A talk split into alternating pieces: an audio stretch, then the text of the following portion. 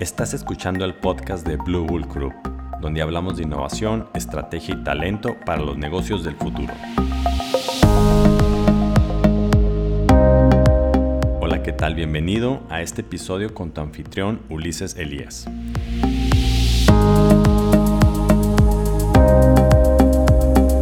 Hola, ¿cómo están amigos? Gracias por estarnos acompañando. Ya estamos de regreso nuevamente en este episodio relacionado al tema de talento. El día de hoy vamos a retomar el tema del programa de alineación de capital humano, del que les hemos estado platicando en los últimos episodios. Y para ello nos acompaña Ana Pau Méndez y también eh, Pamela Guizar. Pame y Ana Pau, habíamos quedado. eh, buen día. Buen día, Ulises. Buen día, buen día.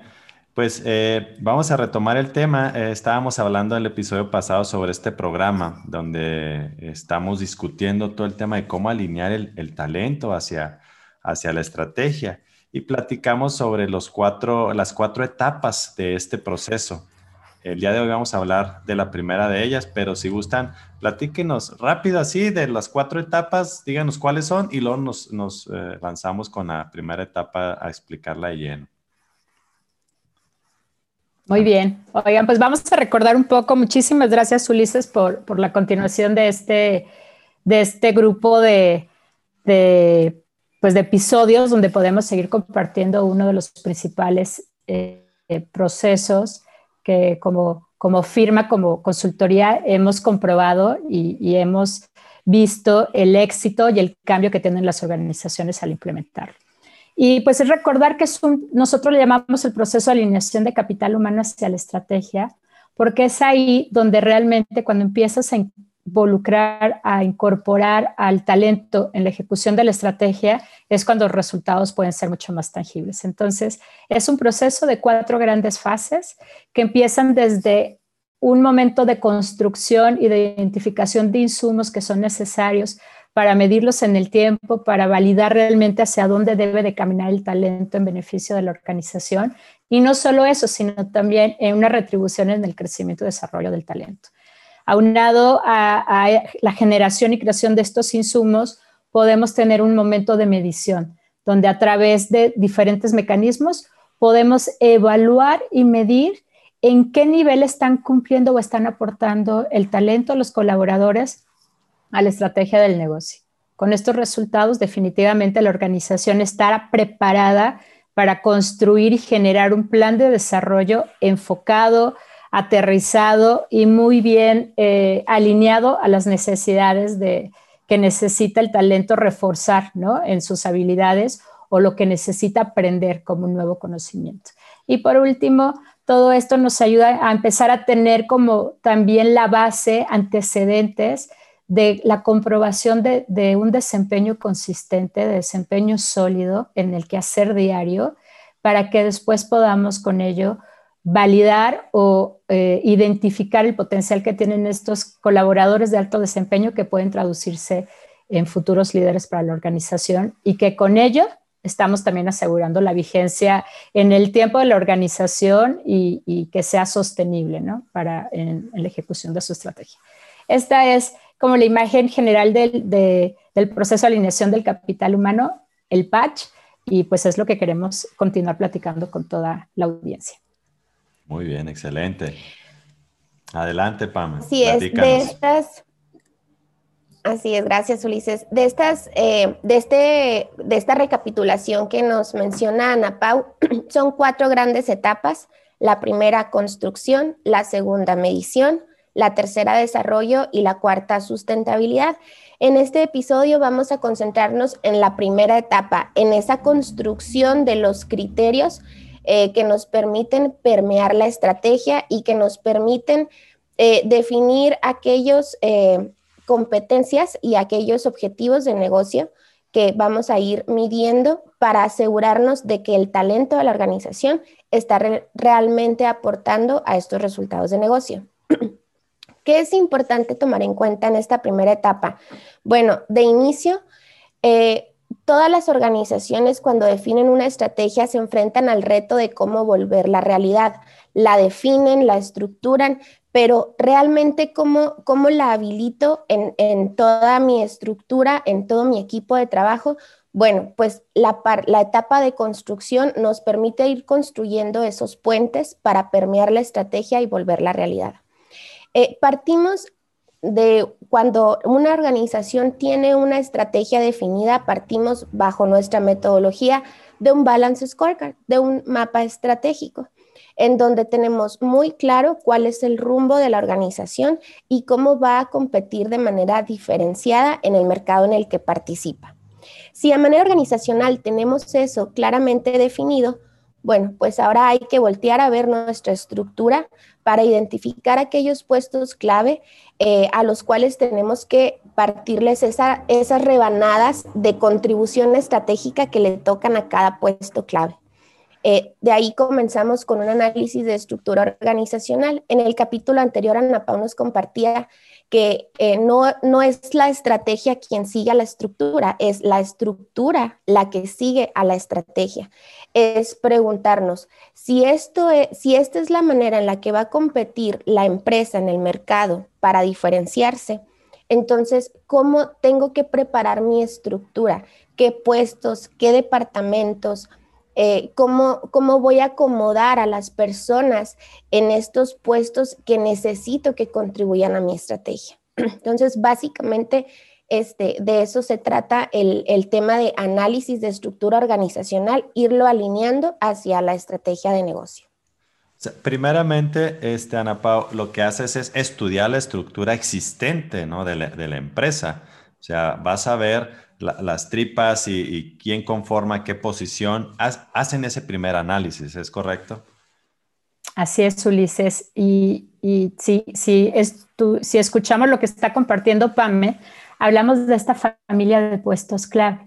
Porque es importante diferenciarlo, que aunque sí entramos a un análisis de la estructura, de saber cómo está acomodado estas cajitas, ¿no? Que, que son el cascarón de, de cómo se conforma la jerarquía, los niveles dentro de la organización, si entramos a revisarla, a conocerla y necesitamos conocerla para entonces poder identificar cuáles de esas cajitas están dentro del core del negocio y por automático se vuelven las posiciones clave. Entonces, Pame decía, esta identificación es de esas posiciones clave que son las que inciden y participan directamente en que la estrategia se lleve de la forma en que se debe de llevar, que sea efectiva y que ayude a conseguir los resultados del negocio. Entonces, primeramente, todo nuestro enfoque de todo el proceso de alineación de capital humano principalmente está ubicado en estos puestos clave. Los puestos clave no necesariamente se encuentran en el nivel ejecutivo o en el nivel directivo y gerencial. Muchas veces tenemos, eh, sucede eso que dicen es un puesto clave porque es director de finanzas o es gerente de recursos humanos. Realmente hay, hay puestos clave hasta en un nivel de operación, en un nivel de administración, en toda la base, porque realmente es ahí donde se, es donde se empieza a producir la cadena de valor de, lo, de lo, que diferencia o el core de un negocio. Entonces, a tu pregunta, Lice, si entramos a conocer la estructura, si la analizamos, sin embargo, el primer foco es en la identificación, validación y reconfirmación de los puestos que son necesarios para que participen e incidan directamente en la estrategia. Oye, Pame, y esta definición que comentan a Pau del puesto clave, ¿en qué consiste un puesto clave? ¿Cómo podemos definir, oye, este puesto sí es clave y este no? Bueno, eh, indistintamente del nivel jerárquico, lo que tenemos que voltear a ver es la estrategia. Es decir, si nosotros tenemos como objetivo estratégico un tema en particular, tenemos que voltear a ver de nuestra estructura cuáles puestos tienen una responsabilidad directa en que tengamos resultados en ese objetivo estratégico. Por eso es, eh, no se restringe esto al nivel jerárquico, sino a la contribución y a la incidencia directa en un objetivo estratégico o en una directriz o en un pilar estratégico en dado caso de que no tengamos un, balance scorecard como definición de la estrategia. Eh, así es como empezamos a hacer este, este análisis y esta identificación de puestos clave para conformar esa familia de puestos estratégicos. ¿Y puede, puede sufrir cambios la estructura organizacional, Ana Paula, después de este análisis? Sí puede sufrir. De hecho, es, si no cambia, pues algo no estamos haciendo bien. Realmente el asegurar este análisis y esta actualización de la estructura es eso, es acompañar a la organización a que cumpla su estrategia. Entonces, definitivamente sí hay cambios. Esto recientemente estábamos con, un, con la posibilidad de acercarnos con una nueva organización. Y comentábamos con, con, con el director general que si en, la, mentalidad, cuando tú quieres incursionar en un proceso así, cuando le apuestas al talento, le apuestas a la definición de tu estrategia, si no estás consciente que esto va a tener implicaciones y va a tener cambio, puede ser más, más lento el camino. No quiere decir que no lo vas a lograr, pero puede tardarse más en que obtengas resultados. Entonces, sí, sí cambia la estructura, no cambia radicalmente, sin embargo, se acomodan o se reconfiguran las combinaciones, los reportes, eh, la ubicación de alguna posición clave. Entonces, si llega a pasar, lo acompañamos, lo, soportamos con análisis. Todo esto, pues ustedes saben, hay, hay documentos que validan la ubicación o la conformación de un puesto. Entonces, pues desde una descripción de puesto que, podemos conocer y que para muchos normas o, ahora la NOM 035 o incluso también el Reglamento Interior de Trabajo o cuando está registrado en, la Secretaría del Trabajo y Previsión Social, hay ciertos documentos que requerimos tener. Entonces, es la descripción de puesto la que se documenta y la que valida dónde está este, la, la ubicación de la posición clave, qué funciones tiene, qué aspectos son únicos de esa posición. O bien hay otras organizaciones en las que, aunque no se documente per se la descripción de puesto, sí se registra el rol y se registran las funciones clave y los objetivos clave que tiene esa posición para contribuir a la estrategia. Entonces, todo eso se va acomodando, se va documentando y se va asegurando que la organización cuente con su estructura ideal. Y una vez que ya tenemos esta estructura ideal alineada a la estrategia, ¿qué sigue? ¿Qué sigue, Pame? Pues una parte muy importante de, todo esto, la comunicación de estos cambios o de estas reconfiguraciones que pudieron haber sufrido eh, a nivel puesto eh, o a nivel estructura, porque en la medida en la que comuniquemos y clarifiquemos los, los nuevos cambios, en esa medida podemos empezar con esta gestión del cambio organizacional.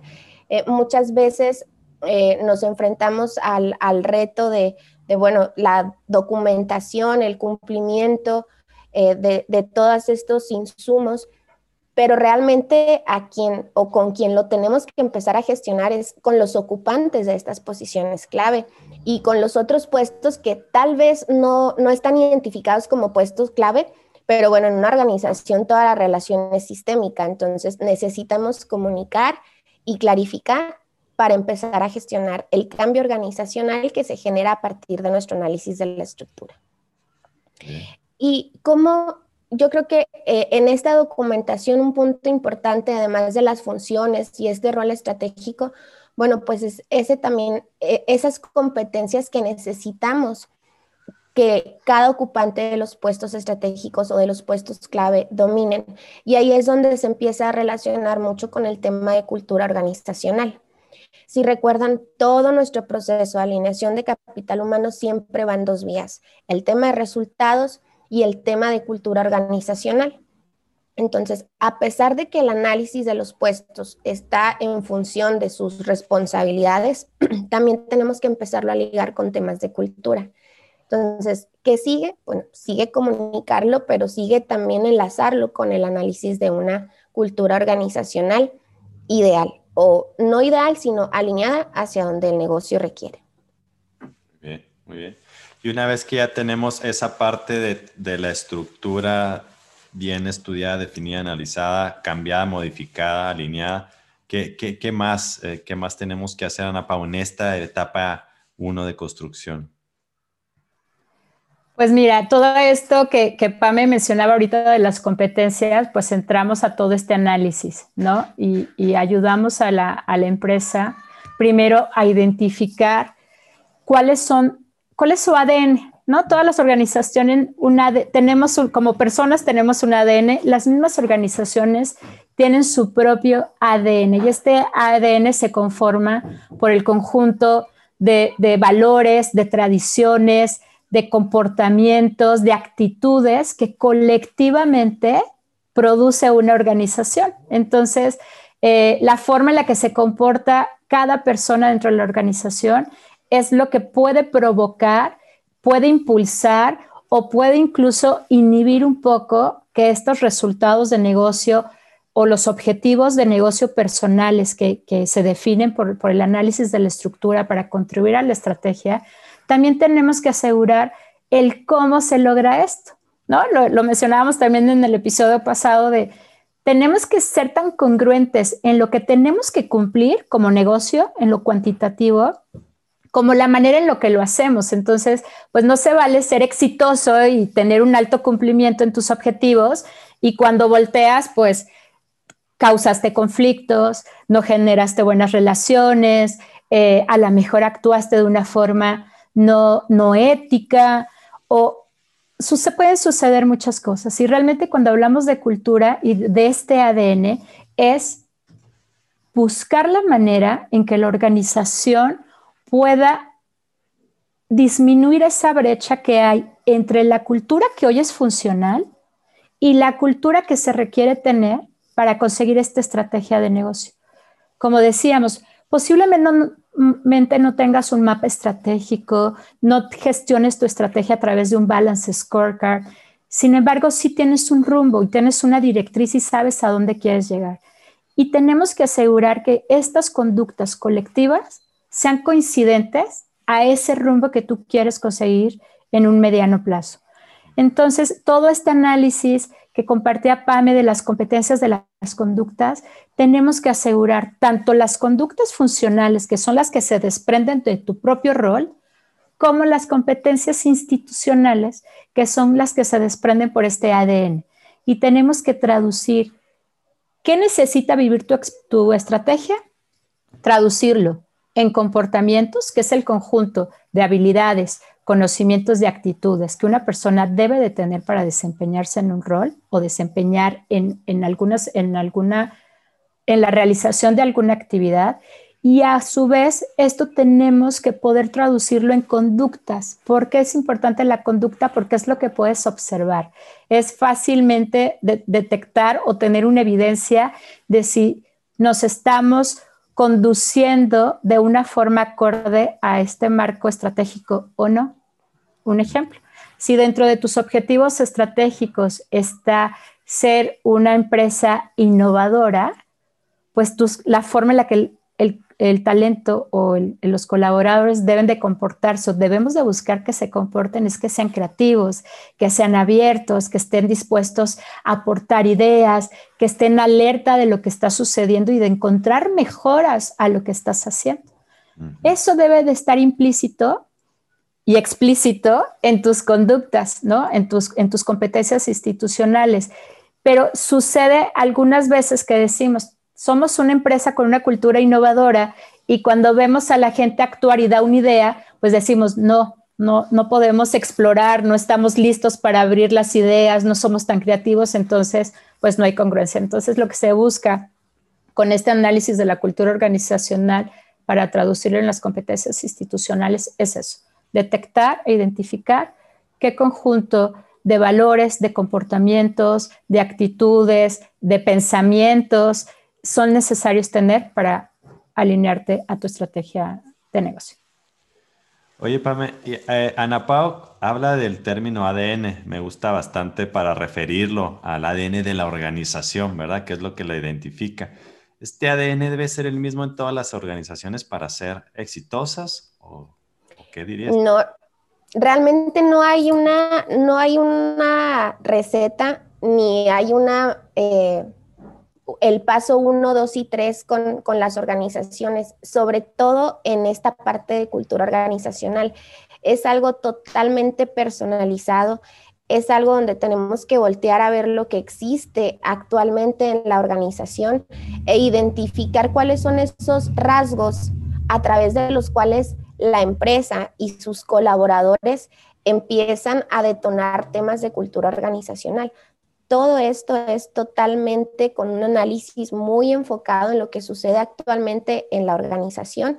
Luego, voltear a ver la estrategia para ver cuáles son esos ajustes en, ese ADN en ese conjunto de comportamientos, de valores, de tradiciones que necesitamos ajustar. A mí en lo particular me gusta mucho la metodología que utilizamos en temas de cultura porque usualmente solemos clasificar la cultura de, o suelen clasificar la cultura organizacional y etiquetarla como si fuera de una sola manera. Realmente al estar compuesta la cultura organizacional de comportamientos individuales, que, sumen a un colectivo, pues realmente etiquetarla de, con un solo nombre o de una sola forma, pues realmente nos estamos perdiendo de mucho, en, mucho de vista. Entonces, me gusta mucho la metodología que utilizamos porque realmente vemos hacia dónde tiende la cultura organizacional, hacia dónde son esos patrones. Y en función de, de esa, de esa visión de, las tendencias y de los patrones culturales, pues bueno, hay que revisar hacia dónde hay que impulsar un patrón o cómo hay que reducirlo, pero todo en función de ese análisis personalizado, por así decirlo, de, de la organización, de su ADN, a lo que hay ahorita y a lo que necesitamos impulsar o necesitamos reducir o mitigar. O sea, es como si estuviéramos regulando el tema de la cultura organizacional, porque no hay culturas correctas o incorrectas, buenas o malas. Hay culturas funcionales que me habilitan o no mi estrategia. Así, así es. Muy bien, pues excelente, me parece muy bien, me parece muy interesante, eh, sobre todo en esta, en esta primera etapa del programa de alineación, es donde se define todos los, eh, los insumos de las siguientes etapas, ¿verdad?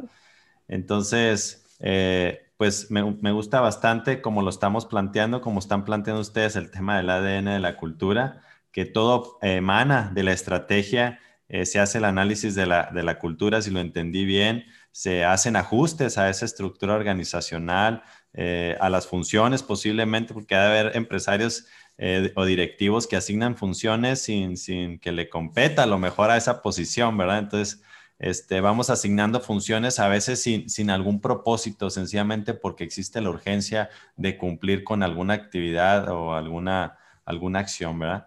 Y luego eh, hacemos el análisis de la cultura de acuerdo a las competencias eh, y los objetivos de negocio y eso nos da todos los insumos para la siguiente etapa. ¿Algún último comentario, Ana Pau Pame, que, que se nos esté pasando de esta primera etapa de construcción? No, yo en lo personal no creo que se nos esté pasando algo y, y quiero eh, complementar eh, la primera parte que dijo Pame y que, que, fue una pregunta que nos hiciste, Ulises. ¿Qué sigue después del análisis de la estructura organizacional? Y Pame decía, pues comunicarlo. Hay que, es muy importante comunicar y tener eh, estos momentos de, de, de, compartir lo que está sucediendo, de, su, de sumar al equipo a estos cambios organizacionales, de administrar conjuntamente los ajustes, las modificaciones y la nueva manera en la que seguramente esto va a traer que se hagan las cosas. Entonces, esta comunicación es imperante para que suceda el éxito y para que realmente veas un cambio tangible, no solamente en, la forma en la que actúa el colaborador, sino también en los resultados de tu negocio.